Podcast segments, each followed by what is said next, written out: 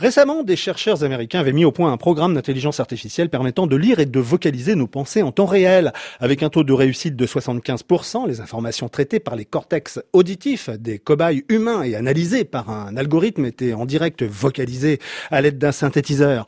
L'équipe américaine de l'Université de Californie à San Francisco, qui est à l'origine de cette expérience, a présenté l'état d'avancement de ses recherches dans la prestigieuse revue Nature. Rappelons que la plupart des dispositifs capables d'interpréter nos pensées se compose d'un programme informatique sophistiqué qui analyse les données délivrées par une interface cerveau-machine. Certains de ces systèmes qui sont non invasifs, c'est-à-dire sans implants chirurgicaux, utilisent par exemple des casques électroencéphalographes, également dénommés EEG. D'autres dispositifs plus intrusifs nécessitent une intervention au bloc opératoire pour implanter au cœur de notre matière grise des électrodes afin de recueillir les signaux électrochimiques que génèrent nos caboches.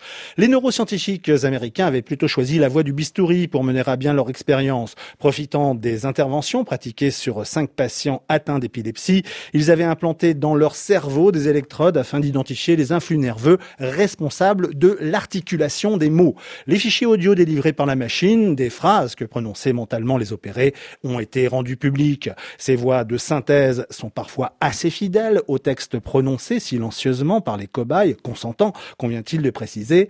Les signaux cérébraux liés au mouvement de la parole sont en partie commun à tous les individus, s'enthousiasment aujourd'hui les scientifiques. Ils espèrent maintenant développer de nouvelles interfaces neuronales moins intrusives pour généraliser le procédé auprès de personnes incapables de communiquer avec leur entourage.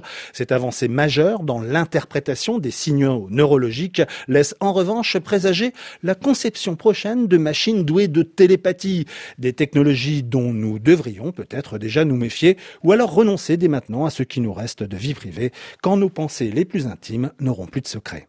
Et si vous avez des questions ou des suggestions, vous pouvez nous écrire à nouvelle avec un s.technologie au pluriel rfi.fr.